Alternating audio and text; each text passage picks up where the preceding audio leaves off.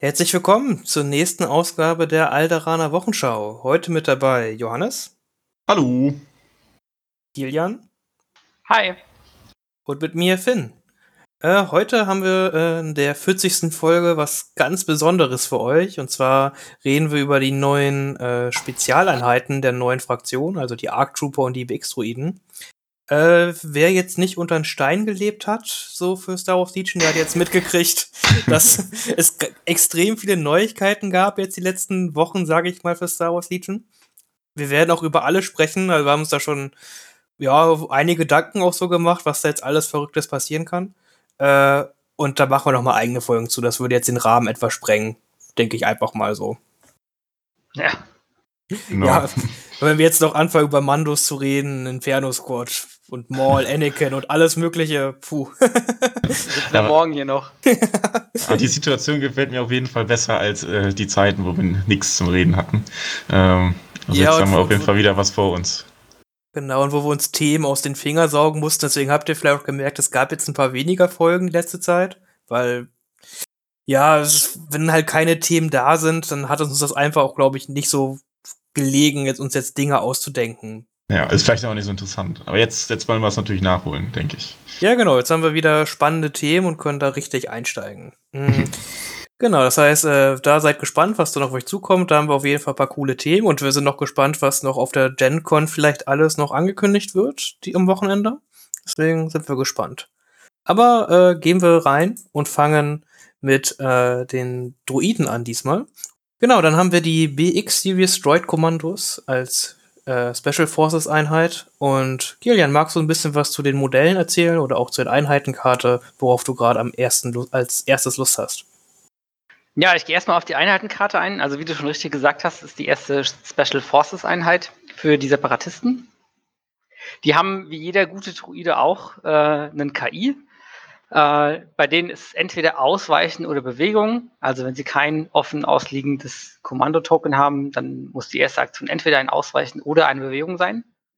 Ähm, die haben außerdem Impervious. Das heißt, wenn der Angriffspool Pierce hat, also durchschlagen, dann würfeln Sie ein, auf jedes Pierce einen Verteidigungswürfel mehr. Dann haben Sie Scale, also überwinden, wie bei Grievous. Sie haben einen Scout 3 Move und Scharfschütze 1. Ähm, sie haben ein Leben pro Modell, einen Moralwert von zwei, einen roten Verteidigungswürfel, auch das erste Mal bei den Druiden. Ähm, sie searchen zu Hit, was auch sehr gut ist, haben eine Bewegung von zwei.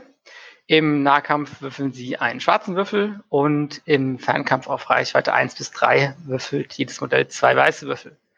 Außerdem gibt es sie auch wie bei den ähm, Special Forces, die wir jetzt ähm, im Imperium und bei den Rebellen schon kennen, einmal als große Einheit für 68 Punkte mit vier Modellen oder als äh, Strike-Team mit entsprechend einer Einheit plus Upgrade und die normale Einheit kostet da 20 Punkte.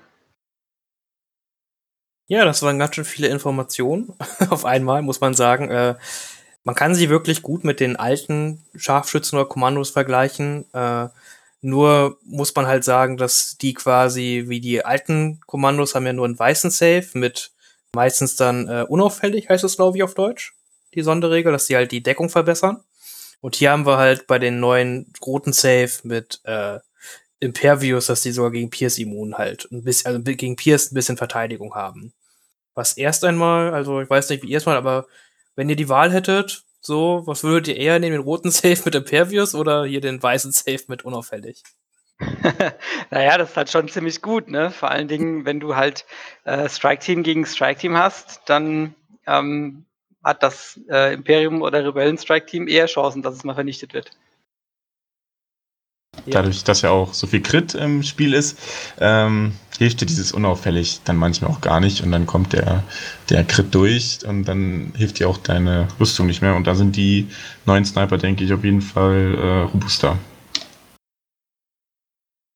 Ja, vielleicht, hm, ich habe mir da auch Gedanken gemacht, vielleicht ist es einfach, vielleicht spielen wir auch einfach generell zu viel schwere Deckung. Also ich habe halt oft das Gefühl, dass unauffällig einfach ein bisschen egal halt ist, so auf solchen Einheiten, weil man eh oft schwere Deckung haben kann, wenn man möchte. Hm, vielleicht ist es da ein bisschen auch der Schuld an den Spielern, sage ich mal, dass man die Regel nicht ganz so gut ist, wie sie vielleicht sein könnte. Ja. Ja. Ich meine, ein paar Möglichkeiten bietet sie ja, dass man quasi auf offenem Feld steht mit Niederhalten. Das ist eigentlich ganz interessant. Aber das ist natürlich auch sehr gefährlich, denn vielleicht nächste Runde verlierst du Niederhalten, dann stehst du komplett ohne Deckung da. Oder was ja auch ganz nett sein kann, ist, dass du da halt deinen Trupp hinter einem Fahrzeug oder so stehen hast. Aber ähm, das ist ja auch eher der eher die Ausnahme. Ne? Ja, ich denke, bei den Strike-Teams ist das halt ähm, gerade entscheidend, dass du diese deine zweite Miniatur quasi hinter irgendwas hast, äh, damit dir dein Strike-Team nicht direkt rausgeschossen werden kann. Und ähm, deshalb tendierst du halt auch eher dazu, diese schwere Deckung zu haben und die nicht irgendwie in leichte Deckung dann zu stellen. Äh, weil, ja, wenn dir die Aktivierung flöten geht, ist halt schon sehr schlecht. Ja, genau. Also, mh, die sind, also ich denke halt auch erst einmal gerade im direkten Sniper War Vergleich, da wirken die neuen Strike Teams einfach ein bisschen besser. Auf den ersten Blick auf jeden Fall. Gerade auch, weil ich finde, die haben beide Strike Teams halt auch sehr potente Range 3 Waffen halt, halt zusätzlich haben. Äh, das heißt, wenn man da einen Würfelpool formen kann, dann ist das eigentlich ganz nett. Ähm, aber bevor wir da reingehen, äh, ja. Äh, sonst halt noch zu der Einheitenkarte. Ich finde Scale halt unglaublich krass auf der Einheit mit Scout 3. Das ist eine ziemlich coole Kombi. Ja, du kommst auf jeden Fall beim Aufbau in Positionen, wo dein Gegner sich denkt, äh, was, da bist du jetzt schon? Äh, das ist ziemlich cool. Und ähm, ist natürlich auch sehr geil, ähm, kommen wir sicherlich später auch noch drauf, weil die auch einen Minensaboteur haben, der eine Giftmine legen kann. Und dann kann ich halt am Anfang auch schon ein bisschen da rumspielen, wo ich das, wo ich das hin positioniert haben möchte und welche ähm, Lines und oder Objectives ich vielleicht mit einer Mine ausstatten möchte, wo ich dann meinen Gegner eher von fern haben, halten möchte. Ja, das ist auf jeden Fall, also Scale bringt halt einfach, das, das Schöne dieser Sonderregel, dass einfach, das bringt halt dieses, äh, ja, dieses mehrdimensionale Gelände halt, bringt das halt echt mehr zum Tragen. Ne? Man spielt halt auf einmal mit Höhenunterschieden dadurch, ne? weil sonst ist diese Kletteraktion einfach unglaublich ineffektiv immer gewesen. Ne? Weil man halt ja nur begrenzte Aktionen im Spiel und das für Klettern so aufgeben, da immer noch Modelle verlieren und so, das war irgendwie alles gar nicht so cool. Aber wenn man Scale hat, dann kann man auch richtig äh, Entfernung gewinnen durch diese Aktion. Das ist schon ziemlich cool.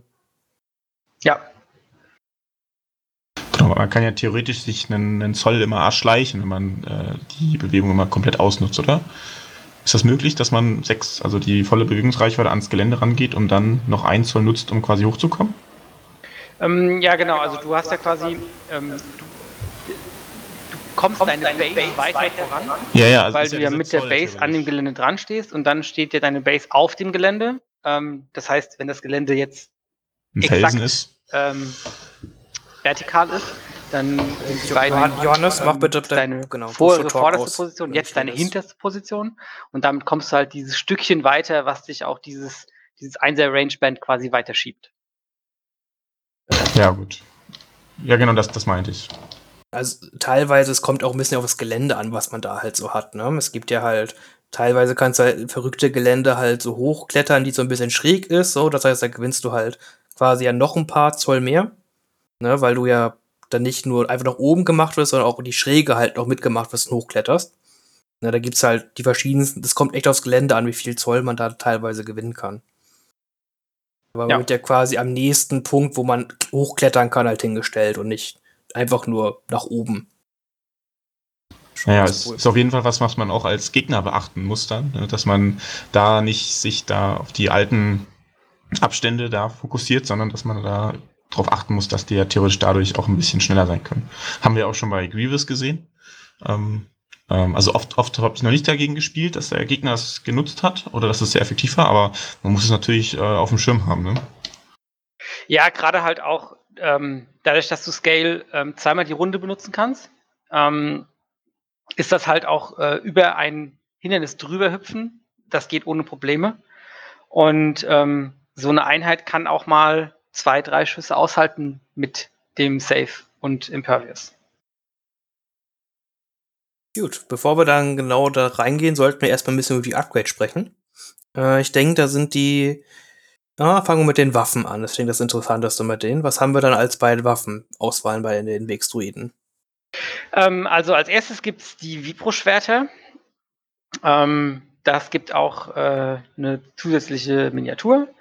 Und ähm, dann hat man einen roten, einen weißen Würfel und man bekommt Ansturm. Das ist gerade, wie ich jetzt gesagt habe, wenn man sich hinter einen ähm, hinter irgendein Gelände versteckt und dann darüber scalen kann und dann irgendeine Einheit anchargen kann, das ist natürlich sehr gut. Ja, genau. Für relativ sechs günstige Punkte kriegt man als Waffenupgrade halt Sturmangriff und ist jetzt vielleicht nicht, also wird man nicht immer sehen, ist aber eine witzige Option, auf jeden Fall. Ja. Dann als äh, nächste Waffe gibt es äh, den Sniper.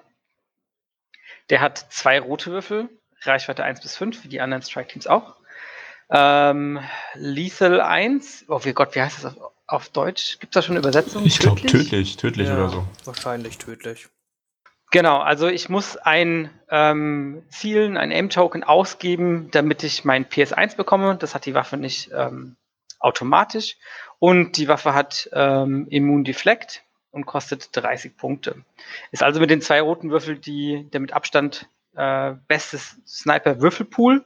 Ähm, aber ich habe halt kein ähm, natives Aim, äh, kein natives Pierce da drauf und brauche deshalb auch meinen Befehl äh, auf, dem, auf dem Squad, weil, damit ich mir dieses Aim überhaupt generieren kann. Wenn ich den Befehl nicht habe, dann triggert er meine KI. Leider ist die KI nicht zielen. Ja, leider nicht. ähm, ja, es ist auf jeden Fall interessant. Äh, vor allem, was ja auch wirklich wichtig ist, ist halt ein Snipergewehr, was kein Hochgeschwindigkeitsgeschoss ist, sondern Immundeflekt, was ja ein massiver Unterschied ist auf jeden Fall. Ja, das stimmt. Das darf man auch nicht vergessen, ähm, weil ich habe ja auch schon mit den Strike-Teams im TTS gespielt und es gab dann ähm, schon Situationen, wo ich gegen einen ähm, Spieler mit Rebellen und Imperium gespielt habe, der dann gemeint hat, ah, ich darf meinen Dodge-Token nicht ausgeben. Ich so, äh, ja, doch, darfst du. Ja, aber das ist doch Hochgeschwindigkeit. Nein, nein, nein, das ist da nicht drauf. Ah, okay, das ist ja cool. ich, ich, ich, ich hatte quasi auch schon die andere Situation, wo ähm, der Gegner das übersehen hat, dass du jetzt die ähm, ja, Immundeflekt bist und quasi der Jedi dann nicht ähm, die Treffer zurückschießen kann. Und das kann auch sehr mächtig sein, wenn du da äh, einen Machtnutzer hast, der dich dann ärgern will damit. Ähm, das ist auf jeden Fall eine nette, nette, nette Geschichte. Äh, vor allem dann auch bei den Klonen, denke ich. Ja, ist halt cool, wenn ich das große Squad habe, weil dann ähm, kriegt halt das ganze, die ganze Einheit kriegt das, dieses Keyword und das ist, wie du schon gesagt hast, ziemlich gut. Genau, weil bei Hoch, Hochgeschwindigkeit, das, ich meine, das ging ja auch so in die Richtung, der Gegner konnte kein Dodge ausgeben. Ähm, dann ist, glaube ich, ja bei Obi-Wan oder so, dann ist ja gar nicht so leicht zu deflekten. Man kriegt ja Deflekten, wenn man Dodge ausgibt. Ähm, das ist jetzt theoretisch möglich, aber da hier mit diesem Keyword kannst du es ja auf den ganzen Würfelpool übertragen und dadurch funktioniert es dann doch wieder nicht. Ja, der, der Jedi hat immerhin den besseren Save, den du ihn halt sonst negieren würdest mit Hochgeschwindigkeit. Ja, stimmt. Das, genau, das ist genau das ist ein feiner Unterschied. Genau, aber äh, immerhin sterben keine wichtigen Modelle, wenn da Surges gewürfelt werden. Ja. Ja. So, deswegen ist halt wirklich ein interessanter, ein fein, ein ganz kleiner Unterschied irgendwo, aber äh, das macht halt die, die, die Ausweichaktion halt wirklich gegen die neuen Sniper halt relativ valide, weil dann braucht man auf einmal halt Crits, um durch schwere Deckung durchzukommen. So, um ja, da ist Ausweichen auf jeden Fall sehr gut. Ja, gegen die Druiden, sage ich mal, ist es noch ein bisschen besser gegen Druiden-Sniper als gegen die Arc-Sniper, weil die ja leider noch Critical haben. Aber, Aus irgendeinem Grund. aber da kommen wir später noch mal zu, alles klar. genau, dann haben wir quasi, wenn wir das klassische Strike-Team uns angucken, für 50 Punkte, ne, das ein Sniper-Strike-Team ist zwei Punkte mehr als die alten Strike-Teams halte ich persönlich noch ein bisschen für zu günstig den Unterschied, aber mal gucken, ob das noch angepasst wird. Also ich finde die BX-Druiden eigentlich okay so, aber wenn man es halt vergleicht mit den alten Sniper-Teams. Ja, ist halt ganz interessant, weil ähm, in der allerersten Ankündigung, die es gab, ähm, hat, ich glaube, der Sniper 32 Punkte gekostet. Also der war, das Strike-Team war im Endeffekt zwei Punkte teurer, als es jetzt quasi ist. Ähm, das ist natürlich erstmal sehr gut, ja, weil zwei Punkte, auch wenn man zwei, drei davon spielt, merkt man dann halt schon. Ähm, Aber ja, du hast schon recht, gerade weil auch so viele Keywörter einfach auf dieser, ähm, auf dieser Einheitenkarte stehen. Und ähm, man darf auch nicht vergessen, dass ich einfach mit einem Scale, mit äh, auf, aus dem Strike-Team einfach in extrem gute Positionen kommen kann, wo mich auch Gegner teilweise überhaupt gar nicht erreichen können. Noch einfacher halt ein Modell außer Sicht stellen zu können. Das ist ja auch extrem wichtig bei Strike-Teams. Ja. Äh, aber wollen wir äh, nicht, noch nicht darüber reden? Das ist erstmal interessant. Äh, was haben wir noch für eine äh, schwere Waffe bei denen? Ja, das letzte ist äh, der Dioxys Mine Saboteur. Also das ist ein ähm, Giftminendruide. Der legt eine Mine als Aktion. Dann kann er sie dementsprechend auch hochgehen lassen. Äh, die Mine hat Blast und äh, Poison 1 und ähm, hat einen schwarzen und zwei weiße Würfel, Search to Hit und kostet 28 Punkte. Und ich habe mich aufklären lassen, äh, das ist nicht wie ähm, Bosks Poison, sondern man muss wirklich den Schaden auch durchbringen, also wie diese Radiation Cannon, die die Druiden auf den ähm, B1 auch schon bekommen haben. Mhm. Äh, Johannes, ich glaube, du hast früher auch so Rebellensaboteure und sowas mal gespielt. Mhm. Ähm, also Sabines Minen habe ich sehr gerne gespielt. Die Rebellensaboteure äh, eher selten. Die waren, glaube ich, bisschen, die waren zu schwierig für mich. okay. Äh, aber du kennst sie ja bestimmt, wenn du das jetzt vergleichst, so, äh, macht das ein, also wir sind ja ehrlich, Minensaboteure wurden eher weniger gespielt im kompetitiven Meta, auch wenn sie äh, nicht unbedingt total schlecht waren, aber es waren, wie Johannes gesagt hat, schwieriger zu spielen. Äh, wie siehst du das hier bei der Mine? Ist das ähnlicher Effekt oder würdest du sagen, nee, die Mine würde ich sofort mitnehmen? Ähm, ich glaube, bei den normalen Saboteuren, also von den von den alten Fraktionen, war, glaube ich, das große Problem, wenn du sie aufs Turnier mitgenommen hast, dann hast du halt immer diese Wahrscheinlichkeit, dass das Team stirbt, bevor du die Mine legen kannst oder an dem richtigen Ort legen kannst, weil die einfach zu weich sind, bist zu abhängig vom Gelände und dann brauchst du einen Sichtblock. Da willst du eigentlich nicht das Risiko eingehen, die mitzunehmen und dann sterben sie, weil du sie nicht irgendwie verstecken kannst. Hm, und ich denke, da liegt jetzt der ganz große Vorteil bei der Einheit bei den BX-Druiden, dass sie halt einfach stabiler sind und auch die quasi die Wahrscheinlichkeit viel geringer ist, dass sie einfach so umkippen mit ihrem Save. Und da denke ich, dass die äh, durchaus eine Berechtigung finden in, den ein, in der einen oder anderen Liste.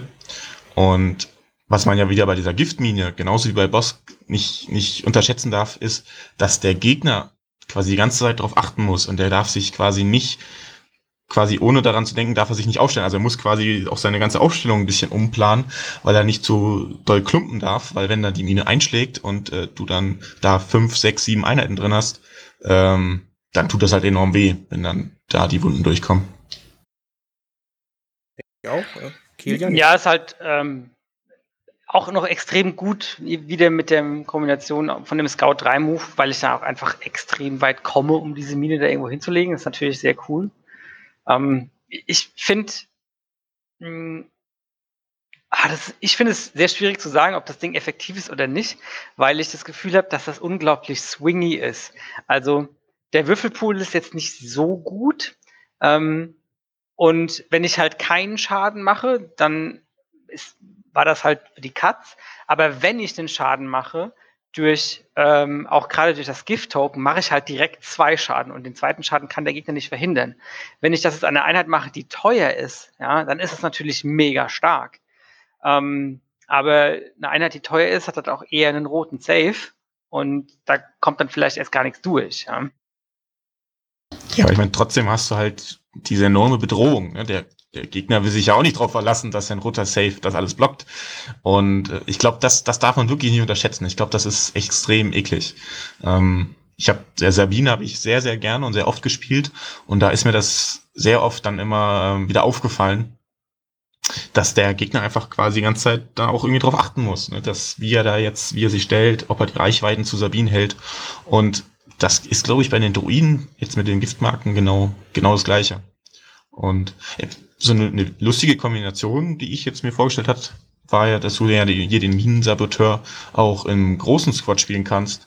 Vielleicht dann die Vibro-Schwerter dazu und dann schickst du die wirklich nach vorne und äh, kannst ja theoretisch auch quasi im, im Nahkampf mit denen gehen, weil die, diese Mine zu legen kostet ja jetzt nicht keine Aktion. Das heißt, wenn du sogar wirklich schon im Nahkampf bist, kriegst einen Befehl, dann hast du natürlich auch da enorm viel Potenzial, wenn du eine gegnerische Einheit noch binden kannst. Dir selber macht das Gift nichts.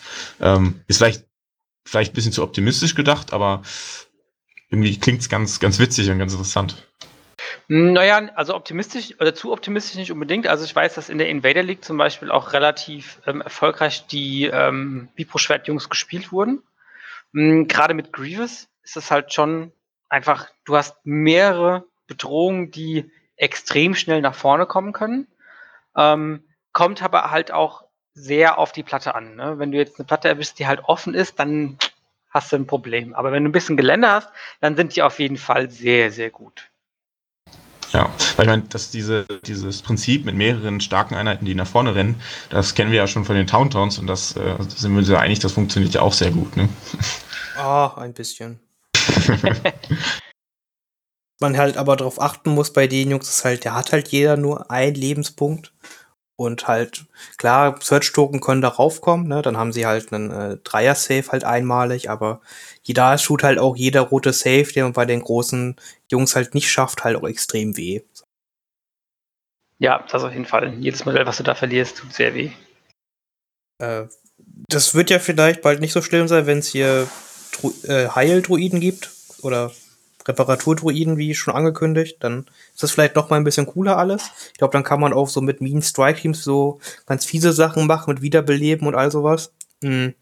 Aber da müssen wir uns mal noch ein bisschen gedulden. Ja, dann können wir ja vielleicht gerade noch auf die Deflektorschilder eingehen. Oh ja, wo wir äh, zum, zum halb, halber Sachen wehtun. Ja, ja. also es gibt auch ein Waffen-Upgrade, was äh, keine eigentliche Waffe ist, sondern ein Schild. Und äh, dann bekommt die Einheit eben zwei Schildtoken und ähm, wieder aufladen zwei. Also wenn man äh, sich erholt, dann bekommt man diese zwei Schildtokens wieder. Und das ist halt auch einfach sehr gut für ähm, diese großen Teams, mh, hm, weil wenn ich dann hinter schwerer Deckung stehe äh, und dann noch zwei Schilde habe, dann muss erstmal, äh, müssen erstmal da fünf Treffer nach der äh, fünf Treffer liegen, damit ich überhaupt erst meinen ersten Save würfeln muss. Ja.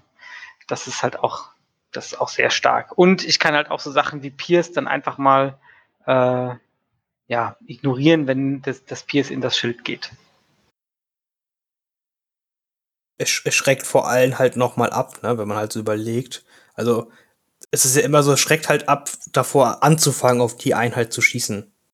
So, weil man denkt, okay, wie du gesagt hast, ich muss jetzt erstmal fünf Treffer durch Deckung durchmachen, bevor die Einheit halt ein Safe machen muss. Da denkt man sich oft halt so, ja gut, dann schieße ich halt irgendwo anders drauf. Ne, und dann hat man halt quasi schon gewonnen als Druidenspieler, wenn dann seine wichtige Einheit einfach nicht beschossen wird. Genau, und normalerweise hast du ja oder solltest du auf diesen ähm, Kommando-Druiden einen Befehl haben oder zumindest mal nur diese Special Forces äh, Sachen noch im, in deinem Beutelchen. Und selbst wenn dann ein Gegner mal auf die Einheit schießt und du dann mal diese zwei Schildtokens ziehen musstest, ja, dann aktivi aktivierst du die Einheit einfach ähm, und äh, machst dann direkt einen Recover, äh, weil das einfach nochmal zwei Schaden sind, die der Gegner mehr machen muss. Und ähm, dann kannst du halt auch einfach, dann muss der Gegner so viele Aktivierungen darauf verschwenden, da, ähm, da Schaden zu machen, dass es einfach sehr ineffizient wird, wie du schon gesagt hast. Ja, aber wie gesagt, man darf sich da nicht zu sehr drauf verlassen. Wenn da die Treffer einmal durchkommen, dann sterben die Jungs leider auch. Traurig, aber ja. Äh, aber so ist es schon eine coole eine. Das Upgrade ist halt ein bisschen teuer mit 18 Punkten, habe ich so das Gefühl erstmal immer gehabt. Aber es macht die Einheit auf jeden Fall sehr stark haltbar. Hm. Seht ihr, seht ihr das Upgrade? Also ich, ich hatte bis jetzt auch immer so ein bisschen drüber nachgedacht, wie du das, wie du das äh, ins Spiel bringen willst, die, die Karte oder das, die Ausrüstung? Seht ihr die auf den großen oder auf den kleinen Squads?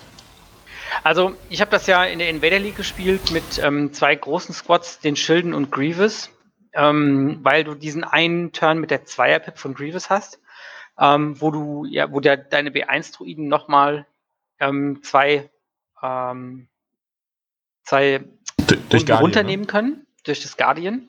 Und wenn du das, wenn du das zum richtigen Zeitpunkt zündest, hast du halt ähm, das Potenzial, so viel Schaden auf einmal in dieser Runde mit deinen Kommandos zu machen, weil du sie aggressiv irgendwo hinstellen kannst, äh, dass du da dir einen extrem großen Vorteil rausholen kannst.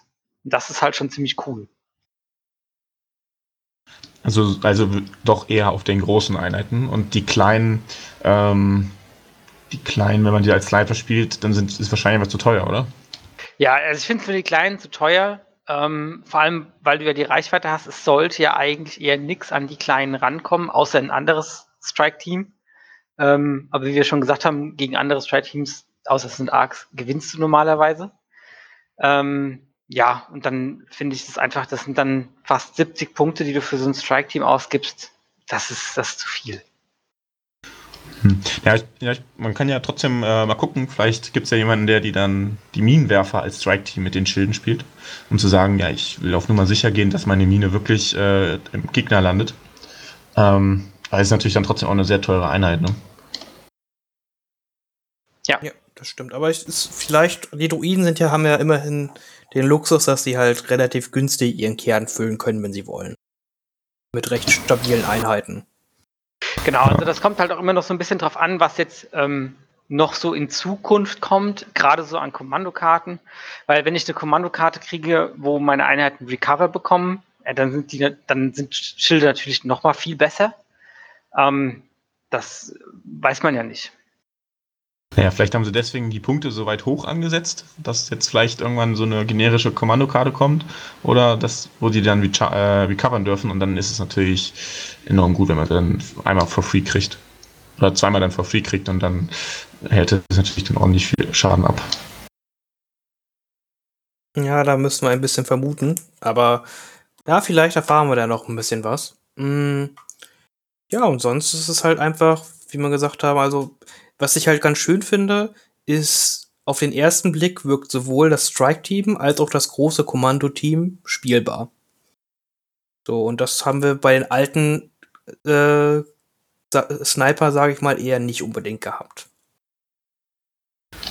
Hatte, ich glaube, bei den Rebellen gab es eine Zeit, wo die Großen auch gespielt wurden. Habe ich selber auch sehr gern gespielt. Aber das wurde dann irgendwann leider verhindert, weil sie dann zu weich waren und die Crits durch diese doch durch die leichte Verteidigung dann immer durchgekommen sind.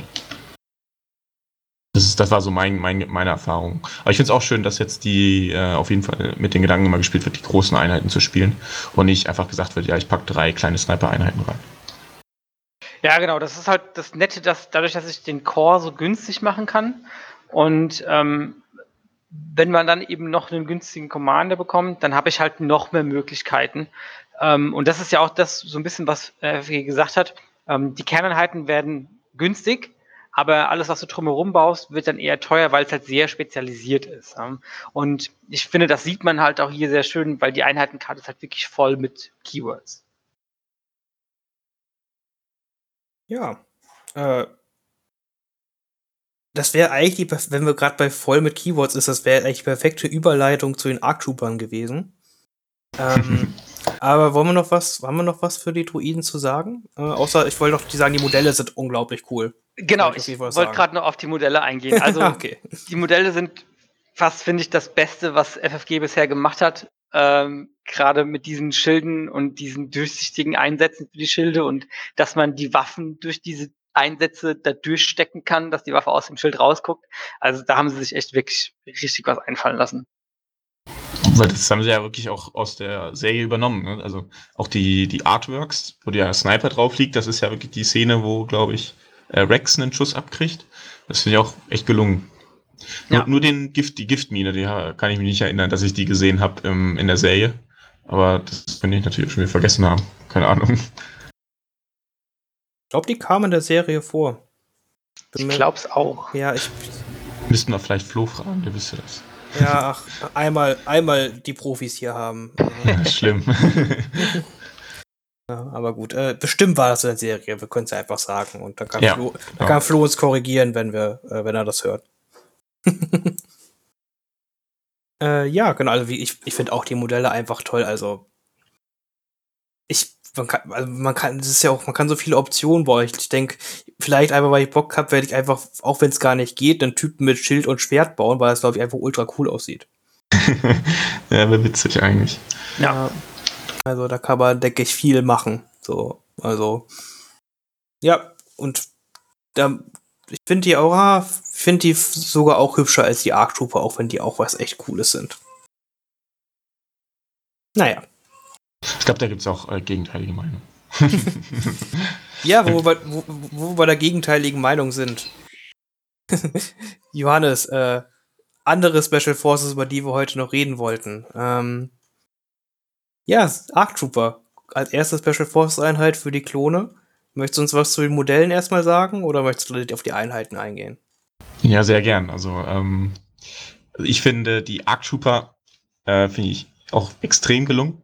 Ähm, ich finde es verrückt, wie sich die Qualität von den Minis, äh, äh, wie die nochmal gestiegen ist, ne, von den von der Grundpackung von äh, von ne, von der Rebellen gegen Imperium dann zum Clone Wars Starter-Set und jetzt kommen wirklich die Figuren raus, wo man wirklich jedes Mal quasi sich jedes einzelne Modell anschauen will und man will sie sofort haben und kann dann denken, lassen sich mal was Neues einfallen. Was die Droiden jetzt mit ihren Schilden haben, hat man jetzt hier halt die, diese Jetpack-Ständer, wo man halt die Figuren halt wirklich fliegen lassen kann und das ist auch, finde ich, extrem gut gelungen, weil die auch super dynamisch aussehen und haben da ihre beiden Pistolen in der Hand. Und das finde ich, das, das keine Ahnung, es macht echt, macht einfach Spaß, das irgendwie quasi so zu verfolgen. Und wir sehen es dann auch weiter noch bei Clan Ren, aber äh, Arc Trooper, finde ich, sind echt, echt schick. Ich glaube, wegen der Arc Trooper wurden die Silhouette-Regel eingeführt. Ja, das ist, äh, das muss ich dir recht geben. das ist natürlich blöd, aber ich glaube, viele, viele Spieler haben sich ja, glaube ich, gewünscht, dass sie auch ihre eigene Modelle umbauen können und nicht dann immer äh, über die Spielbarkeit nachdenken müssen. Äh, über die Silhouette haben wir, glaube ich, auch schon geredet, dass sich, ich glaube noch nicht, äh, ich bin der Meinung, es ist noch nicht optimal. Mal gucken, ob sich da noch was ändert. Ähm, aber natürlich wäre es blöd, ohne die Silhouettenregel wäre natürlich auch komisch, wenn dann manche Figuren das sehen und manche nicht, weil die anderen zu klein sind. ja, immerhin kann man anscheinend der Scharfschützen auf, auf eine Flugbase packen. Das heißt, der kann auf jeden Fall was sehen. Genau, man kann der Scharfschütze im, im Sniper-Team kann sehen, der andere ist immer an Sichtblock. Und, ähm, naja, aber ich glaube, das haben sie an sich, es geht, geht schon in die richtige Richtung, aber man müsste noch ein paar kleine Stellen, müsste man noch mal dran feilen und dann wäre es eigentlich ganz okay, denke ich. Ja, und ich, ich finde es auch sehr schön, dass die halt besondere Klone damit reingepackt haben in die Box, dass da nochmal mit ihren eigenen Besonderheiten und so, das ist schon ganz cool. Genau, also die beiden haben, haben ja auch einen in der Serie komplett also begleitet. Ähm, ich weiß nicht genau, wann sie wirklich dazugekommen sind, ob es jetzt Staffel 2 oder 3 war, wo sie am Anfang, glaube ich, auch äh, als Trainingsgruppe irgendwie versucht haben, sich da durch diese äh, durch dieses Trainingsgelände durchzukämpfen, um dann wirklich als erstmal als Truppler aufgenommen zu werden. Und hat man ja immer Folgen gehabt, wo sie dann mitgekämpft haben und irgendwann sind sie dann als Arc Trooper befördert, zu Arc Troopern befördert worden. Ähm, das finde ich eigentlich ganz cool, wenn man da die Serie kennt. Und ich fand, die eigentlich haben in der Serie auch immer Spaß gemacht, dazu zu gucken bei Fives und Echo. Ähm, finde ich auch, finde ich echt gut. Und haben sie natürlich auch wieder gut gemacht, dass der Fives wieder sein, das Tattoo hat. Und ähm, ja, finde ich echt gelungen. Ja, also kann ich nur zugeben. Äh, möchtest du, Kia, möchtest du noch was zu den Modellen sagen, wo du jetzt vorhin die BX-Druiden angepriesen hast? Ja, also ich kann mich da Johannes nur anschließen. Ne? Also die sehen echt, die Arc sehen super gut aus, muss man schon sagen. Dann mit diesen Flight Stands, gerade weil ich auch unterschiedliche Höhen machen kann. Und ähm, so wie FFG das ja gesagt hat, ist auf, den, ähm, auf dem Flight Stand ja kein, ähm, ja kein gerades Teil, sondern wirklich eine Kugel obendrauf. Das heißt, ich kann meinen Arc Trooper da oben fast frei positionieren und ähm, da kann ich mir halt vorstellen, dass Leute sich richtig coole Sachen einfallen lassen, ja. Gerade auch so eine, so eine, so eine Superman-Pose, ja, wo so ein Arc fast waagrecht fliegt, kann ich mir auch schon vorstellen, dass es richtig cool aussehen würde. Das wird es bestimmt alles geben, kann ich mir gut vorstellen. Kann man auch eine Superheldenlandung bestimmt irgendwie bauen. ja, ja, witzig. Ja, also gut. gut. Da kann man Dann, wirklich äh, ja. nur positiv drüber sprechen. Also die Modelle sind wirklich also wenn man es auch vergleicht, also ich, man muss es jetzt ja, ich vergleiche jetzt mal, die, der Release davor waren die Phase 2 Klone, wenn ich es richtig im Kopf habe, als größere Box. Wenn man die mit denen vergleicht, das ist, ja, das alleine ist ja schon eine Welt. Ja, und ich fand, die Phase 2 waren auch schon besser als die Phase 1. Ja, also man merkt halt auch, dass die, dass die Modelle haben unglaublich viel, viel mehr Details und viel mehr kleine Sachen, ähm, was äh, natürlich die Modelle sehr cool macht, aber auf der anderen Seite braucht man dann halt auch vielleicht ein bisschen mehr Zeit, um sie anzumalen. Ähm, ja, aber diese ganzen Gürteltaschen und so, die haben das schon, das schon cool. Ich meine, das hatte Rex jetzt zum Beispiel auch, aber da waren die Details halt nicht so klar und ähm, so scharf, wie sie hier sind. Genau. Ja gut, aber dann äh, würde ich mal zu der vollgepackten Einheitenkarten kommen, denke ich. Ähm, wie auch schon bei den BX-Droiden haben wir, haben wir hier äh, einige an Keywörtern drauf. Und ähm, auch haben wir hier wieder die Möglichkeit, die Einheit in einem großen Squad zu spielen mit vier Modellen plus schwerer Waffe und einem Sniper-Team mit einem Modell plus der schweren Waffe. Ähm, kosten ein paar Punkte mehr. Wir haben im großen Squad 72 Punkte und im kleinen 21. Ich glaube, da haben wir ja vier Punkte mehr im großen und ein Punkt mehr im kleinen. Aber das ist, ähm, denke ich, fast sogar noch zu wenig, weil die unterscheiden sich dann doch um, um ein paar Kleinigkeiten, ähm, auch dann in der Ausrüstung. Ähm, aber ähm, ja, was ja, was erstmal ähnlich ist, ist, dass sie halt auch Impervious haben. Sie haben auch die Scout-Bewegung, ähm, Auskundschaften. Hier allerdings nur Scout 2. Das heißt, ähm, hier könnte ich einen Aus Aufklärungsbericht oder ein Wrecking Intel draufpacken, um auch die volle Scout-Bewegung zu kriegen. Das heißt, ich kann mich auch in der Aufstellungsphase enorm gut platzieren, stehe sofort im ersten Runde äh, in Stellung. Dann habe ich auch das, äh, auch das Scharfschützen-Keyword, Scharfschütze 1 und ein Keyword, was die Druiden nicht haben, das ist das taktische, taktisch 1, Tactical. Und das ist auch, denke ich, sehr, sehr mächtig, weil ich werde immer belohnt, wenn ich be mich bewege, bekomme ich einen automatischen Zieltoken. Ähm, und das ist, denke ich, bei Klonen sehr, sehr effizient, weil du diesen Zieltoken einfach immer verwenden kannst, weil du ja diese Token ähm, theoretisch auch weitergeben könntest an deine anderen Truppler. Und ähm, der ist dadurch immer sehr, sehr gern gesehen in den Reihen der Klone. Ähm, und wir kommen auch später noch zu, weil die haben ja auch ein Sniper-Gewehr bekommen. Da ist es natürlich auch sehr praktisch, dass sie ähm, für dieses Lethal-Keyword den Aim-Token bekommen, um Pierce zu generieren. Und das ist, glaube ich, sehr, sehr effizient, dass du mit den Sniper-Teams oder mit den großen Trupps dich bewegen kannst. Du kannst dich neu positionieren, ähm, bekommst deinen Ziel-Token und hast quasi trotzdem Pierce auf deiner Waffe, was bei den BX-Druiden etwas schwieriger ist. Ja. Und, ja. und, und sie haben auch per se nochmal mehr Waffen selber. genau, die haben nämlich ähm, neben ihrem, ihrer Nahkampfwaffe mit ähm, einem schwarzen und einem weißen Würfel haben sie zwei Fernkampfwaffen. Und zwar einmal die, ähm, ja, die Pistolen, die Handblaster, die sie auf Reichweite 1 bis 2 schießen können, kriegen einen schwarzen und einen weißen Würfel pro Modell. Und dann haben sie noch die Blaster Rifle, ähm, die sie mit einem schwarzen Würfel auf Reichweite 1 bis 3 feuern können. Das heißt, ich habe hier sogar, egal auf, also dementsprechend auf welche Reichweite ich stehe, noch eine bessere Fernkampfwaffe, die natürlich, ähm, die einfach natürlich die Einheit super flexibel macht. Ähm, ich kann sehr, sehr offensiv mit der Einheit vorgehen. Ich kann mir viele Aim-Token durch meine anderen Klone holen. Ähm, und das funktioniert natürlich. Viele Würfel plus viele Aim-Token ist natürlich äh, eine hohe Wahrscheinlichkeit, dass viele Treffer bei rumkommen. Und ähm, da sind sie quasi so ein, haben sie so ein bisschen die Waffen von den anderen Sniper-Teams zusammen. Weil die Imperium-Sniper haben ja nur auf Reichweite 2 die Waffen, die Pistolen und die Rebellen und die BX-Druiden haben nur auf Reichweite 3 die Waffe. Die Arc-Trooper haben einfach beides. Äh, weil sie einfach, keine Ahnung, mehr investiert haben in ihre Ausrüstung. Das ist auf jeden Fall sehr, sehr praktisch und ähm, macht, ja, macht die Einheit einfach sehr flexibel, was das angeht. Zahlen ja auch zwei, drei Punkte mehr als die.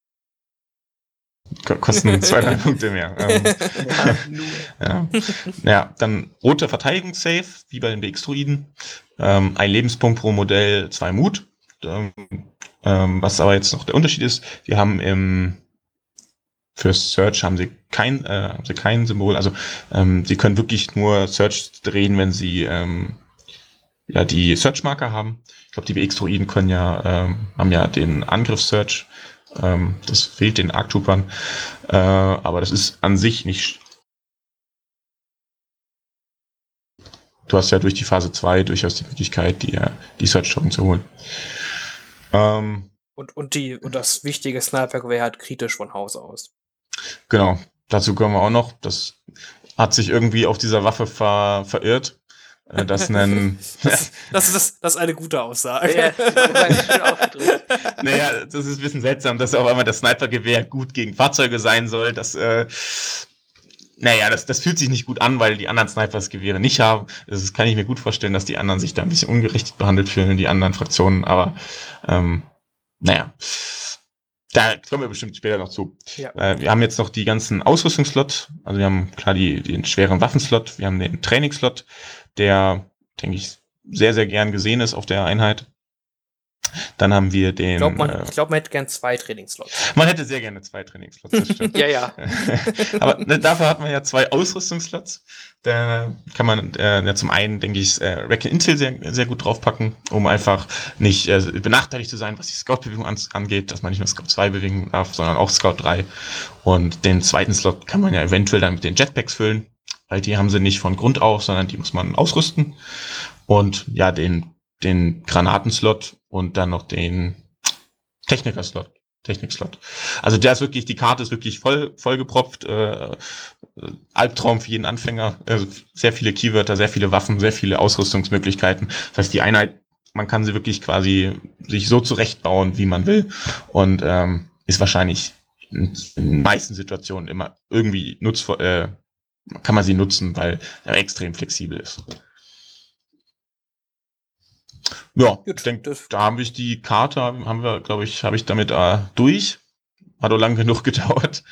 Ähm, ja, also gerne. was soll man dazu sagen? Also ich, ich, ich, da sind so viele, wenn man sich allein die Karte halt anguckt, das hat ich, ich persönlich habe da ganz, ganz viele Fragezeichen, warum das so sein muss. So, die, die haben halt so viel Synergie in dieser Armee drin mit diesem, mit, mit den Special Forces hier, das ist halt einfach krass, ne? Weil ja. ich krieg halt einfach durch das Tactical so krass effizient hin, weil ich die Aktionen geschenkt bekomme, die noch meine ganze Armee benutzen kann. Ja, ist halt schon hart. anderen Seite oft oder bei den anderen Snipern sieht man jetzt nicht so das Gegenstück, was das rechtfertigt, dass die das nicht haben. Ähm, und das ist, das macht die ganze Sache so ein bisschen schwierig, das zu begründen, warum die Akt, Trooper das brauchen oder das verdient haben. Ähm, naja. Das, das, Problem ist halt, dass die halt keinen Premium-Preis dafür zahlen für ihre Premium-Regeln. Also wow. so, ja, also äh, sie haben halt aus irgendeinem Grund im Nahkampf jeder zwei Würfel, was einfach auch so, der, der Trupp kann aus irgendeinem Grund im Nahkampf wird er von Tauntons gecharged oder sowas, verliert ein Modell oder so und wird dann nachverprügelt, äh, die, die Tauntons. Naja, dann haben sie auch Impervious, was dann, was ja dann auch extrem stabil gegen auch äh, Jedis oder Siths macht. Ähm, die Situation, ein Jedi hüpft in die Arc Trooper rein, äh, macht, keine Ahnung, vier, fünf Treffer, die Arc sterben zwei Arc Trooper, danach waren die Arc Trooper mit sechs Würfeln zurück. Ähm, da guckt dann der Gegner erstmal blöd und fragt sich ja, was ist denn da gerade passiert, so, ne? Wie kann das sein, dass, dass die quasi, äh, mein, mein Nahkämpfer, der eigentlich dafür prädestiniert ist, so, ja, so viel entgegen, entgegenbieten können? Das ist irgendwie, ist irgendwie schwierig. Dann geht's halt weiter, wenn man sich dann anguckt, das Strike-Team, das kostet mit dem Sniper-Gewinn, wo vielleicht kommen 52 Punkte. Das ist genau, genau. genauso teuer wie eine Phase, nackte Phase 1 Einheit. Und also, wenn ich die alleine nur fürs Token-Sharen benutze, ne, und davon abgesehen, dass die ein Sniper-Gewehr haben, dann bewege ich mich und mach Standby und hab halt immer mehr Aktionen gemacht als die Dummphase 1 Tode. Also alleine das machen die halt schon besser. Und dazu, dazu kriege ich halt noch ein Scharfschützgewehr, was einfach das beste Scharfschützgewehr im Spiel ist. genau, und einfach deutlich nur, das beste Scharfschützgewehr im Spiel. Ja, also, naja, also wir können es ja trotzdem kurz noch ja, durchgehen. Auf jeden Reichweite, Fall, bitte. Reichweite 1 bis 5, also es ist das DX15X Arc Trooper Snipergewehr, so hätte ich es genannt. Reichweite 1 bis 5, was jetzt die Sniper-Reichweite ist, hat einen roten und einen schwarzen Würfel. Ähm, ist auch Immundeflekt, wie beim BX-Druiden. hat Level 1, das heißt, muss Aim-Token ausgeben, um das Durchschlagen zu bekommen. Und hat aus irgendeinem Grund Critical 1. Das heißt, es kann ein Search-Symbol in einen Crit verwandeln. Das heißt, genau was ich vorhin gesagt habe, äh, mit den Search to Hit kann man mit dem Sniper-Gewehr quasi schon mal entgegengehen, dass man den ersten Search, den man würfelt, so automatisch in einen Crit umwandelt. Und das ist natürlich auf einer Sniper-Einheit unglaublich äh, effizient, ähm, weil man damit unglaublich hohe Wahrscheinlichkeit hat, äh, mit dem, wenn man damit schießt, auf jeden Fall auch eine Wunde zu machen, wenn man jetzt nicht auf eine Einheit schießt, die immun gegen Pierce ist. Und äh, diese Sicherheit, die ist einfach, klar, wenn man Klone spielt, das ist das natürlich ein Riesenvorteil. Ähm, und die Gegner fragen sich ja, wie soll ich denn jetzt mit meinen Snipern dagegen ankommen, wenn mein Sniper zu, keine Ahnung, ich habe es nicht ausgerechnet, aber zu 80, 90 Prozent kommt drauf an, wie viele Aim-Token du hast, wenn immer ein Modell von denen stirbt, wenn nicht sogar zwei. Und ähm, ja, das ist, glaube ich, ziemlich unfair für die anderen Sniper. Ja, es ist halt so, ne, dass der, der große Nachteil ist ja bei den Sniper-Gewehren, dass man mit Dodge-Token die negieren kann. Na, aber ja, wenn ich kritisch habe, ist halt auch der Dodge-Token wiederum egal. Ja, man könnte natürlich auf jede Einheit dieses, äh, die neue Upgrade-Karte packen, die Awareness. Aber ähm, das geht ja auch gar nicht auf allen Einheiten. Ja, außer man spielt Phase 2 Klone, dann geht das. das würde gehen, aber es ist natürlich auch teuer dann auf allen Einheiten. das stimmt. aber im Klon gegen Klon Mirror spielt man einfach überall äh, Situationsbewusstsein und ist dann glücklich. genau, dann fällt nichts mehr um. äh, ja, äh, also wie gesagt hast, der Sniper-Gewehr ist wirklich gut und wie auch gesagt hat, ist es auch so unglaublich witzig, wie doll man damit Fahrzeuge auseinandernehmen kann. Also ich habe damit schon AATs äh, gejagt und Occupier-Tanks und alles Mögliche ist davon schon gestorben. Ja, oder T-47 vom Himmel geholt. Eben, eben nicht entgehen, kannst nichts dagegen machen. Genau, und selber, wenn man auf, mit seinen Snipern auf die schießt, dann haben sie halt ihr Impervious-Keyword und dann ist es nicht mal gewiss, dass man mit einem Crit die tötet. Und das ist irgendwie eine schwierige Situation, denke ich. Ähm, aber äh, bevor wir da uns zu vertiefen, gehen wir auf was ich richtig, richtig cool finde. Wir haben ja schon über die Charaktere Fives und Echo gesprochen. Und ich finde, das sind richtig geile, schwere Waffen, weil es halt Charaktere sind und Charaktere, die halt irgendwie auch so cool sind, die halt so, ich denke, okay, ich habe ja Fives und Echo und die machen in meiner Armee auch was. Äh, wollen wir die am besten einmal durchgehen, weil die finde ich ziemlich gelungen eigentlich. Ja, also ich hätte jetzt hier Fives offen. Ähm, ja, also der ist ja wirklich ein Charakter, der in der Serie durch, durchweg vorkommt. Ähm, ich glaube, angekündigt war, dass er dadurch durch seinen Namen auch eine Waffe kriegt, die fünf Würfel hat. Äh, so wie ich es in Erinnerung, das ist nicht ganz so passiert. Er hat jetzt drei schwarze Würfel bekommen, Reichweite 1 bis 3. Ähm, hat aber dafür halt ähm, zwei Keywörter bekommen. Zum einen das Coordinate Clone Trooper. Das heißt, wenn er wenn seine Einheit, wo er drin steckt, einen Befehl bekommt, dann kann er einer weiteren Einheit auch einen Befehl geben. Ähm, was wir so ähnlich von den Veteranen und den Short Troopern schon kennen. Und zusätzlich hat er noch das Leader-Keyword, das heißt, ähm, Fives ist automatisch dann der Anführer der Einheit. Ähm, man kann ihn, was finde ich, was ich sehr interessant finde, nicht nur in die Arc-Trooper stecken, sondern man kann ihn auch in die äh, ja, Phase 1 und Phase 2 Trooper packen und hat damit auch wieder enorm viele Möglichkeiten, seine Armee zusammenzustellen. Ähm, hat durch das Coordinate Keyword eine wunderschöne Methode, mehr Befehle auf seine Einheiten zu bekommen, um das Fire, Fire Support Keyword zu nutzen, was ja die äh, normalen Core-Truppler-Einheiten haben und kann diese Mechanik noch ein bisschen besser ins Spiel bringen. Und dadurch denke ich, ist einfach eine sehr solide Einheit, die auch die, die auch durchaus eine Option ist für die beiden äh, Core-Einheiten. Ja, also genau, ich finde halt gerade super spannend, dass die halt Charaktere halt den zweiten Lebenspunkt gegeben haben, diesen Mini-Charakteren. Äh, was die einfach ein bisschen einzigartiger macht. Halt nicht nur Anführer meines Trupps, sondern der kann jetzt auch mehr Lebenspunkte haben. So, das fühlt sich einfach cool an. Na, man kann den natürlich nur einmal in der Armee halt haben, diesen Charakter. Aber ja, es ist, finde ich, einfach vom, vom Setting her ganz cool. Ja, es ja. bringt unglaublich viel Flair mit in die Armee. Ja, das ist halt ist natürlich schade, dass die Druiden sowas halt nicht haben. Die haben halt keinen BX0111001. So. Wer kennt die nicht? Diese, die haben es ja nicht so mit den Charakteren, äh, aber ja gut. Ja, das finde ich aber ein bisschen komisch, äh, so, ähm, müsste auch gerade mal als Side Note so sagen, weil zum Beispiel bei X-Wing gibt's das, ähm, dass es da auch so ähm, spezialgenerische Sachen gibt, die auch ganz witzige, ähm, ganz witzige Sachen dann können. Ähm, ich hoffe mal, dass sowas für die Druiden irgendwann noch kommt. Wäre cool. Ja, bestimmt gibt's da irgendwelche speziellen Programmierungen oder sowas. Also, vielleicht, weiß ich auch noch nicht, aber wäre auf jeden Fall schön. Ich hoffe halt auch, dass halt auch die alten Fraktionen da ein bisschen Liebe halt noch kriegen und da auch man so kleine Mini-Charaktere spielen kann. Man hat dazu schon Pau, Bistan und die DTF 16 heißt die, glaube ich. Aber die hat man ja eher weniger gesehen. Ja, es kommt ja jetzt, äh, äh, wie heißen die beiden? Tristan und Ursa Ren kommen. Ja, genau, die haben ja auch mit zwei Lebenspunkten und so, das ist ja auch schon mal äh, auf jeden Fall ganz cool. Genau. Aber das mit den zwei Lebenspunkten, ähm, das ist ja an sich, gerne habe ich so ein bisschen äh, ja, von, von zwei Seiten betrachtet, weil du hast ja wirklich dann, wenn du diesen zweiten Lebenspunkt nutzt, also so also stelle ich es mir vor, weil die Regel mit diesen zwei Lebenspunkten ist ja noch nicht so ganz draußen, glaube ich.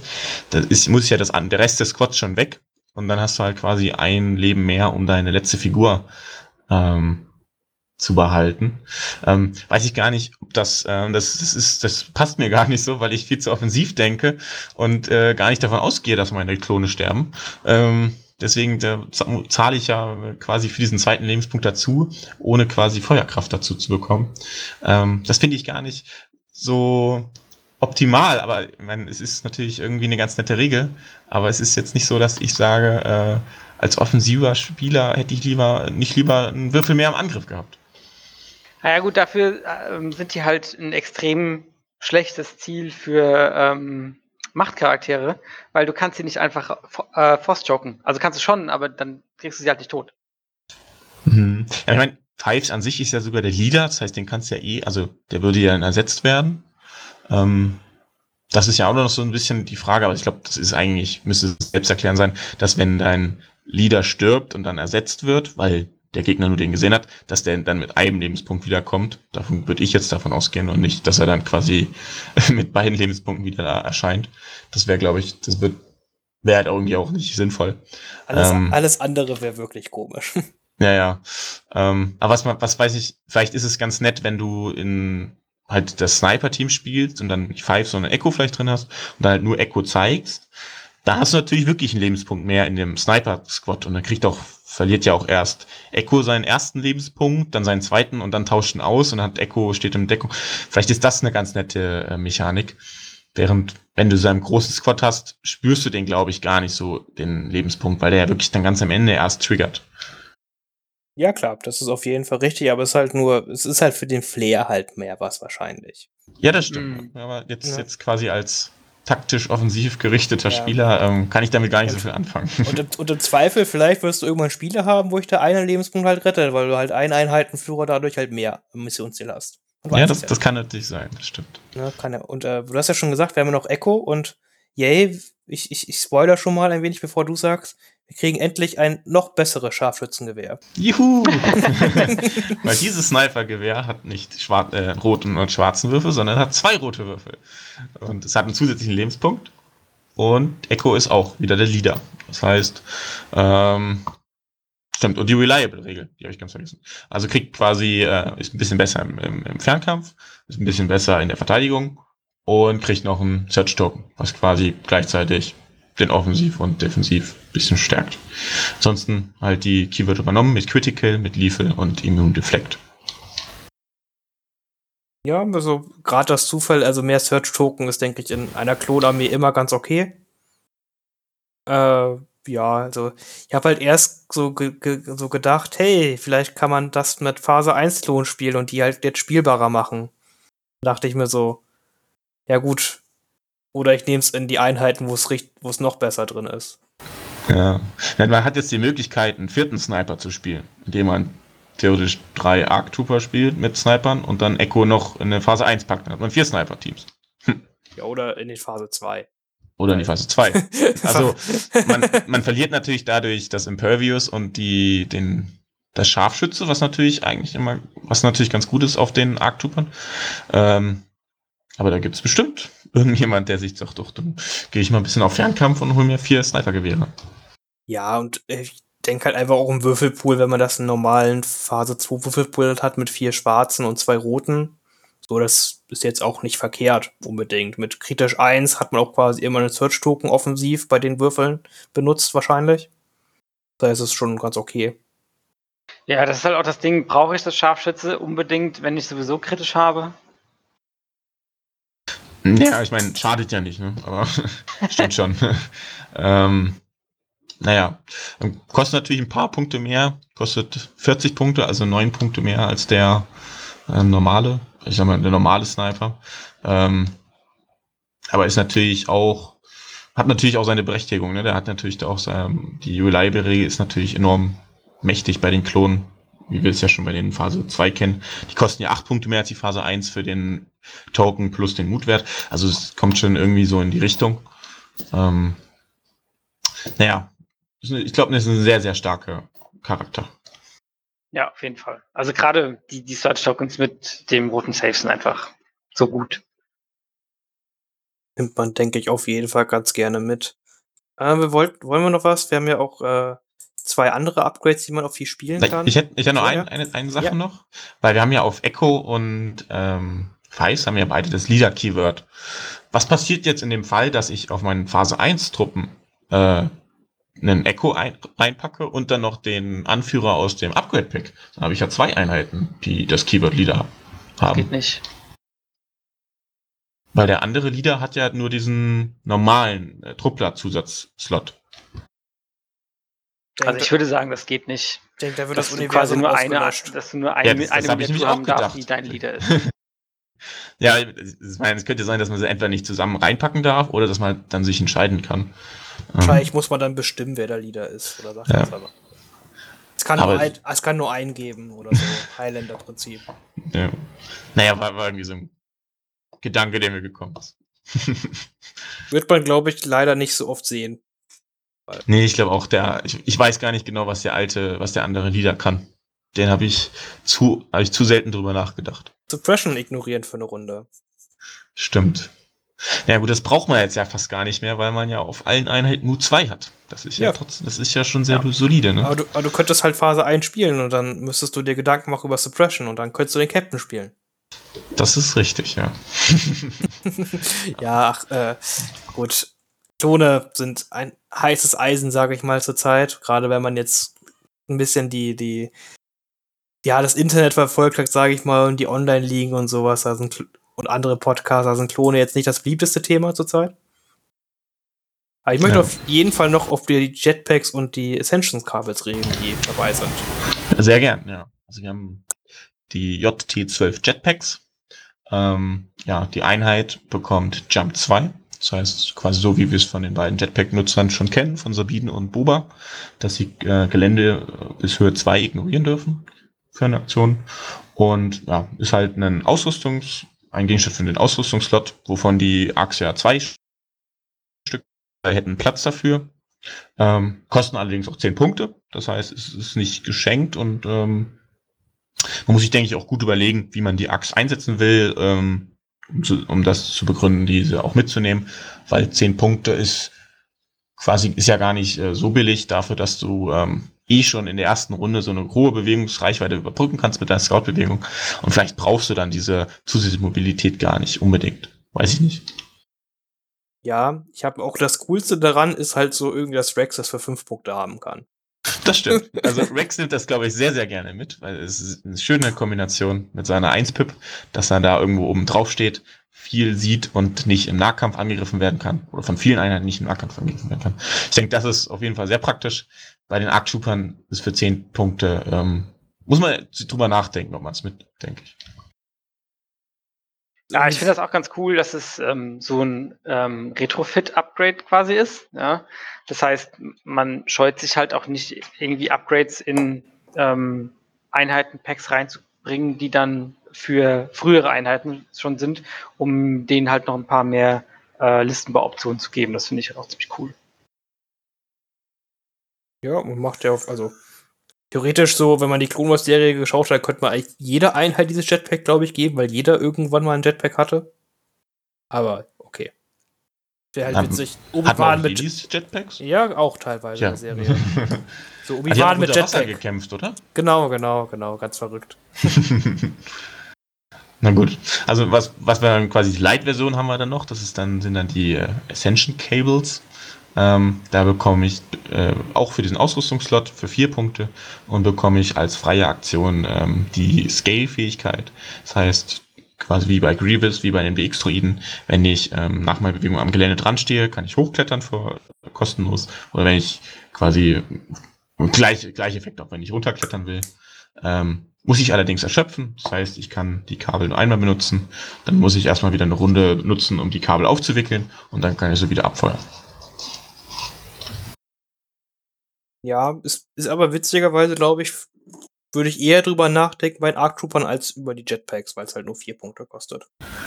Genau. Und dann, wenn das Gelände halt dementsprechend ist, dass du es brauchst, dann hast du sie dabei und zahlst quasi nicht äh, 10 Punkte umsonst, weil du gar nicht irgendwie die Möglichkeit hast, ein sinnvolles Gelände zu befliegen, sondern hast halt nur vier Punkte. Und kannst ja theoretisch auch durch schwieriges Gelände laufen, damit ist ja auch ganz nett.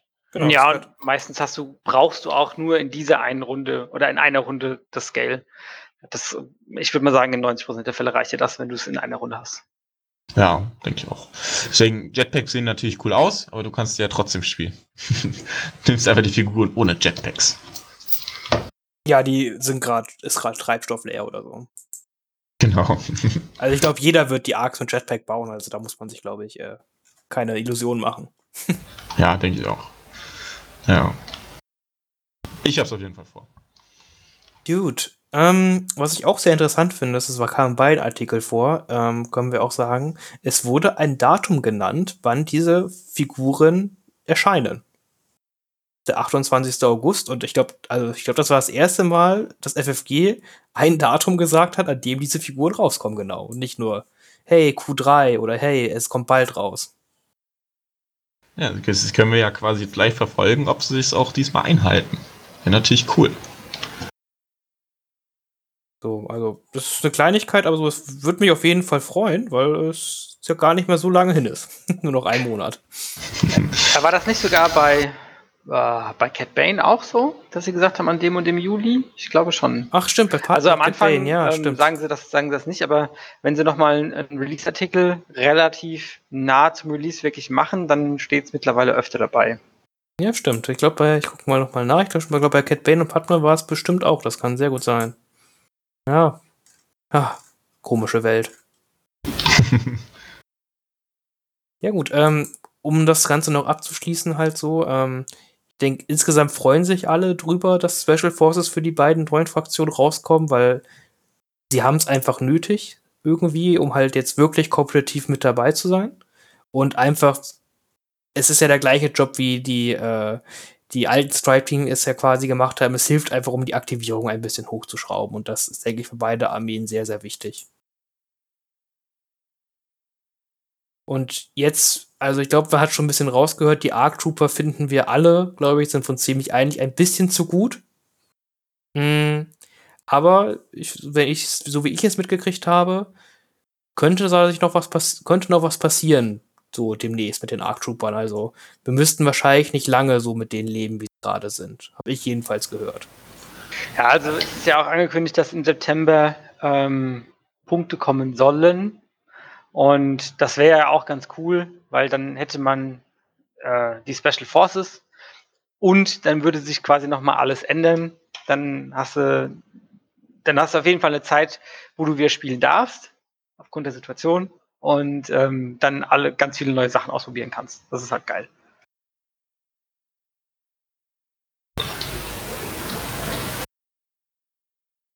Ja. Das ist auf, auf jeden Fall richtig, wenn wir halt im September dieses Punkte-Update und ich habe auch gehört, dass einige Regeln angepasst werden sollen, äh, dann halt kriegen. Das ist ja quasi dann kurz nach den Arc Trooper Release und dem BX Release. Das heißt, äh, das soll da auch schon ein, ein bisschen äh, Einfluss drauf haben. Und dann haben wir quasi hoffentlich ganz viele alte Einheiten, die wieder einigermaßen spielbar sind, die mit durch Punkteanpassung, Regelanpassung. Und wir kriegen dann ja auch die Step Rider, die ATRTs, die Mandalorianer und äh, das Inferno Squad. Äh, und Wüsste ich auch gar nicht, was ich da als erstes spielen soll, wenn ich ehrlich bin. es gibt zu viele neue Spielzeuge. Ja. Luxusprobleme. Ja, also, das ist ganz schön, das ist wirklich schwierig, eine schwierige Entscheidung. Ich bin auch sehr optimistisch. Also das letzte Rules-Update hat mir auch sehr gut gefallen und ich finde, das, ähm, da muss man FFG auch ein Riesenlob aussprechen, dass sie da auch auf die Community hören und sich da, ich glaube, die holen sich da ja auch die Meinung ein bei den Playtestern. Ähm, ich finde, das machen die sehr gut, dass sie darauf reagieren und dann auch die Regeln ähm, dezent anpassen und quasi da versuchen, das äh, ganze Spiel in einem ja, gebalanceden Rahmen zu halten. Und ich kann mir gut vorstellen, dass das bei denen auch angekommen ist, dass die Community oder die Leute ähm, die Axt vielleicht ein bisschen overtune finden und dass da vielleicht ähm, in die Richtung was geändert wird. Ja, da, ich denke, da gehen wir alle von aus. Und, aber im Endeffekt, auch mir ist es am Anfang auch erstmal egal, ob die jetzt so gut sind oder nicht. Ich freue mich einfach jetzt wieder richtig viele neue Püppis zu kriegen und richtig viel spielen zu können. Das wird echt wieder cool. Ja, und so langsam steigt auch die Motivation wieder, äh, weiter zu basteln, zu malen und jetzt auch, wir haben jetzt äh, wieder ein bisschen angefangen, äh, über Turniere nachzudenken und das ist, ist einfach schön, dass jetzt alles wieder so ins Rollen kommt. Ja, also macht der Entzug ist auch einfach real gewesen. Ja, ja, tat weh, war hart. Aber ja, hm, sehr gut. Hm, ich glaube, dann haben wir eigentlich auch echt viel drüber gesprochen, dafür, dass wir nur über zwei Einheiten sprechen wollten. Äh, wollen wir noch ein bisschen, machen wir noch ein bisschen Hobbyzone erstmal. Äh, wenn ihr noch Fragen habt zu den äh, Special Force oder Meinungen, gerne könnt ihr mit uns kommunizieren, da reden wir halt gerne drüber, aber ich denke, für erstmal sollte das reichen. Man hätte jetzt noch etliche Kombinationsmöglichkeiten ansprechen können. Ähm, aber ich glaube, das sprengt den Rahmen und muss man sich ja vielleicht gar nicht, äh, muss man ja gar nicht sich alles merken, weil es ja dann doch vielleicht nochmal geändert wird. Ja, und wir, wir wissen es ja auch, wir haben es ja auch selber. Wir wollen die Figuren ja auch selber erst auf den Tisch haben, dann ein bisschen gucken und dann werden wir irgendwann unsere Erfahrungen mit euch halt auch teilen, so gut wir es halt können. Ja. Ge genau. Gut, äh, Hobbyzone. Äh, Kilian, was, was macht dein Star Wars Legion zurzeit? Ach, äh, immer noch nicht so viel. Also mein Cat Bane ist gebaut und grundiert. Das ist schon mal soweit schon mal. Ich ähm, bin derzeit äh, viel am ähm, Herr der Ringe malen, also von das ähm, Reise durch Mittelerde, weil da meine Grundbox fast fertig bemalt ist und das auch mal wieder jetzt eine ganz nette Abwechslung ist. Und aber ja, auf Cat Bane habe ich schon Bock. Also das wird jetzt nicht mehr lange auf sich warten lassen, bis ich da dran gehe. Erste Frage, wie viele Cat Banes? Erstmal nur einen. Ich habe aber noch einen zweiten reserviert. Ich suche auch, also ich suche verzweifelt einen Klontruppler. Ja? Suche verzweifelt einen Klontruppler, am liebsten so in Phase 2. Ähm, damit ich, damit ich ihn umbauen kann. Und ich würde auch gerne noch einen dritten bauen, weil ich habe mir überlegt, irgendwann auf dem amerikanischen Discord, das ist total ausgeartet, und dann habe ich mir überlegt, hey, man könnte doch eine Warhammer 40k Power Fist nehmen und äh, die an Cat Bane dran basteln für seine ähm, für seine Elektro-Gauntlet. Ja? total übertrieben, aber sicherlich ganz witzig. Da, danach bist du auf jeden Fall immunisiert, wenn du von der gehauen wirst. das, das ist eine von diesen Terminatoren, so eine dicke. Ja, genau, die, die, die, die macht dich müde, wenn du davon getroffen wirst. Ja. okay. Ja, ja äh, okay, cool. Und äh, gut, die andere Frage ist obligatorisch: äh, Hut oder ohne Hut? Ja, der erste ist natürlich mit Hut. Also, was, mein, mein Traumklon wäre so ungefähr, also mein Clown, mein Traumklon Cat Bane wäre, dass der Phase 2 Helm quasi so im Dreck liegt und er dann ähm, seinen Helm nimmt und ihn so in der Hand hat, ja, und quasi aufzieht. Das fände ich super geil. Aber das ist halt, glaube ich, echt schwierig zu modellieren. Ja, gut, ich bin da gespannt. Äh, wirst ja bestimmt uns berichten, wenn das vollzogen ist. Ja, auf jeden Fall. Ne, äh, sonst äh, hast du schon wieder mehr gespielt? Turniere, irgendwas gehabt oder sowas Verrücktes? Mm, ich war in Mönchengladbach beim Daniel äh, da im Star Wars Museum. Das war sehr nett, das war ganz cool. Äh, auch gar nicht so klein jetzt mit den ähm, Maßnahmen. Ich glaube, wir waren zehn oder zwölf Leute sogar und es kamen auch drei ähm, aus dem Alpenvorland. Also die sind wirklich lange gefahren, die Jungs. Ja, war, war eine coole Atmosphäre. Ich habe zum ersten Mal B2s gespielt, hat mega viel Spaß gemacht. Und ähm, man hat sehr viele Separatistenspieler gesehen und jeder Separatistenspieler hatte einen AAT dabei. Das war geil. Ja, ja, also ich muss ganz ehrlich sagen, wenn. Also mich würde es mehr wundern, wenn nicht jeder Separatistenspieler ein AAT dabei hätte. oh. das, aber. Äh, ja, interessant, cool. Äh, das äh, war es dann auch erfolgreich. Ähm, es ging so. Also ich habe zwei Spiele gewonnen, eins verloren. Ähm, das äh, zweite habe ich verloren gegen den, ich glaube, Olli. Ich glaube, äh, mit seinen Klonen.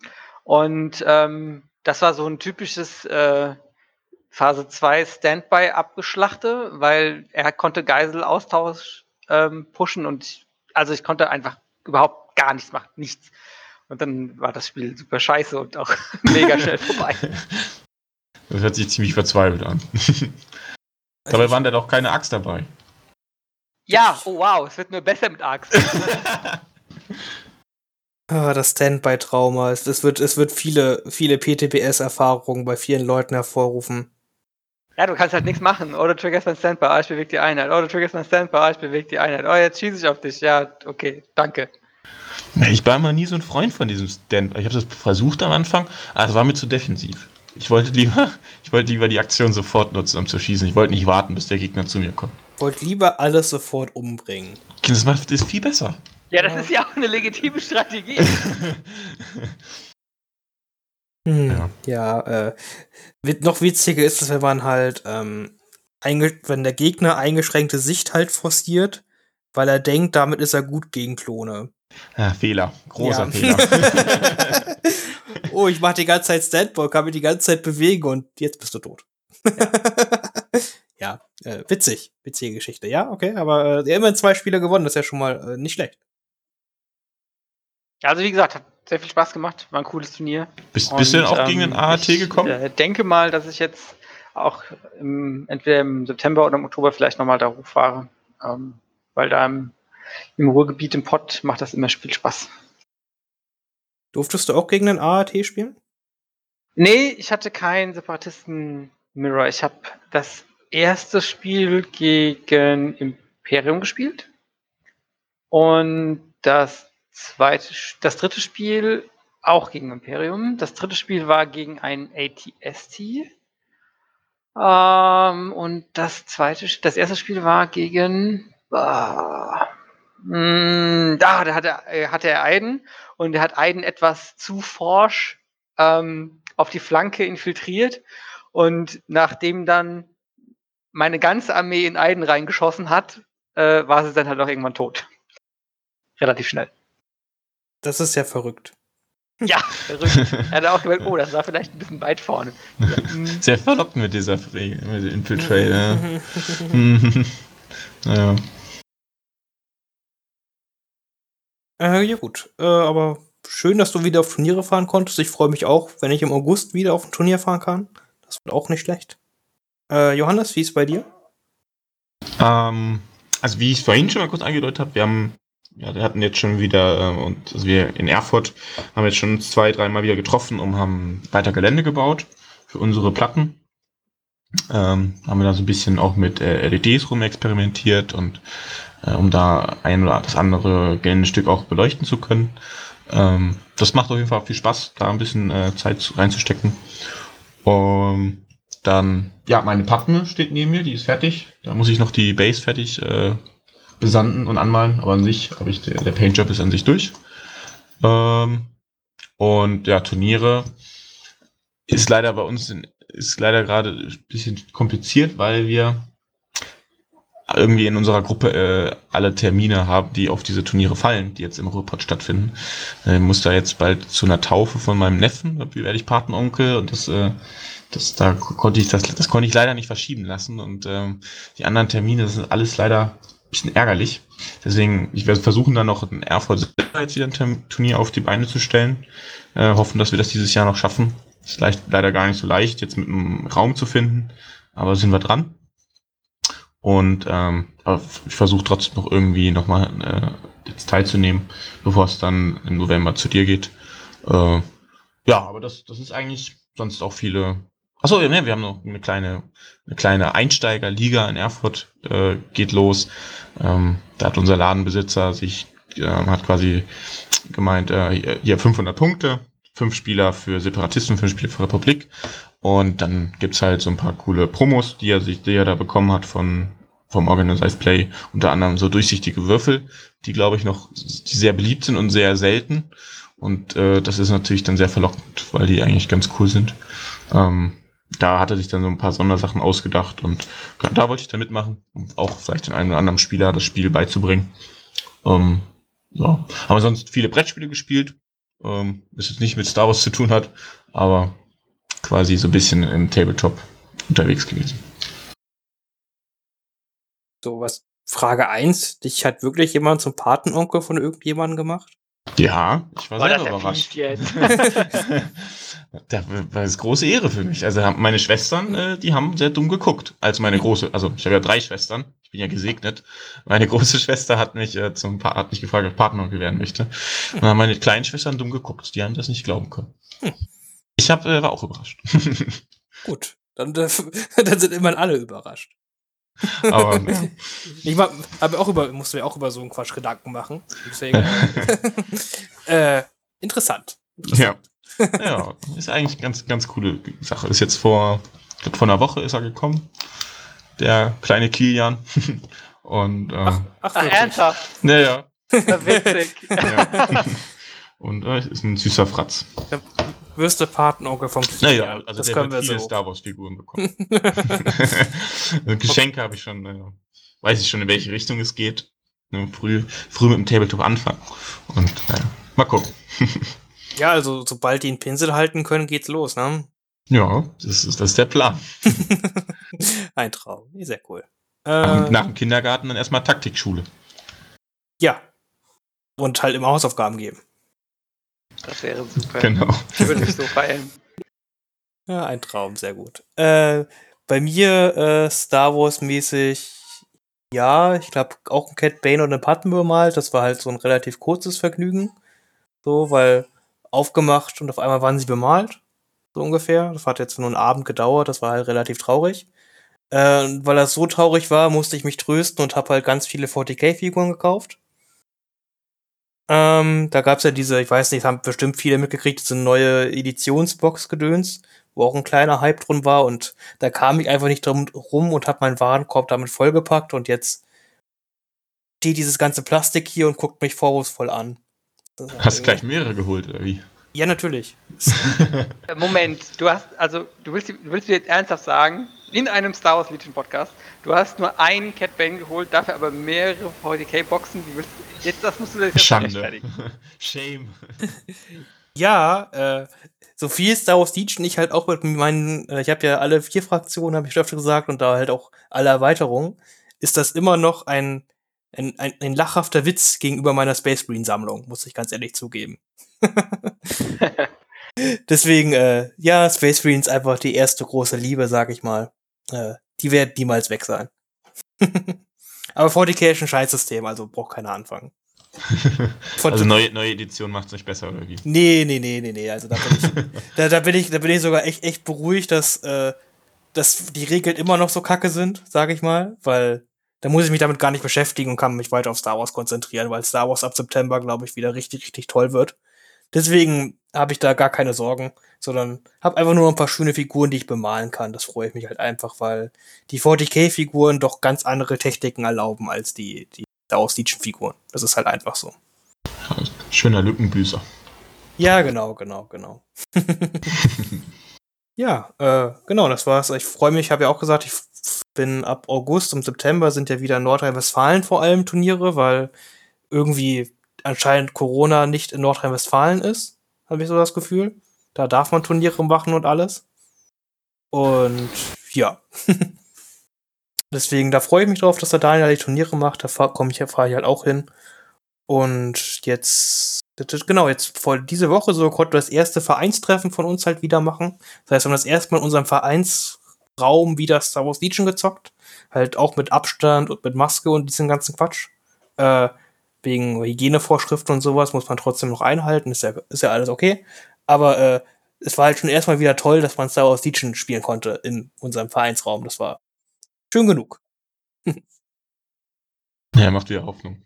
Ja, genau. Ir irgendwann ist es bestimmt vorbei. Ja. Ja, ich, wir, also wir haben auch die Probleme, also eine Räumlichkeit zu finden, weil da, wo wir das letzte Mal waren, diesen Schachräumen, die haben natürlich auch alle möglichen Auflagen gekriegt wegen Hygiene und nicht so viele Leute in den Räumen und das ist gerade gar nicht so leicht. Aber naja, ist jetzt schon mal cool, dass es in Nordrhein-Westfalen schon wieder losgeht. Ja, also wir sind auch gerade dran, äh, mit unserem Partner zu gucken, ob wir was machen können, wann wir es machen können, wie wir es machen können. Ähm, also wir hoffen auch, dass wir äh, dieses Jahr auf jeden Fall noch ein Turnier auf die Beine stellen können hier in Rheinland-Pfalz. Ja, klingt auch nicht schlecht. Ne? Und bestimmt so turnierhungrig, wie wir alle sind und ausgehungert, fahren wir bestimmt auch überall hin. auf jeden Fall. Wenn keine Taufen dazwischen kommen. ja, genau. Oder mein Kind irgendwas von mir möchte oder so. Mal gucken. Kleinigkeiten. genau. Äh, gut. Also ich, das hätte ich dann auch mit der Hobbyzone. Äh, ja, dann geht's, geht's quasi bald weiter. Wir müssen mal gucken, wir werden wahrscheinlich relativ zeitnah schon die nächsten Folgen aufnehmen, einfach weil wir gerade relativ viele Themen haben. Äh, aber seid gespannt, ne? Ich, mir hat's auf jeden Fall Spaß gemacht. Und dann bis zum nächsten Mal. Ciao. Tschüss. Tschüss.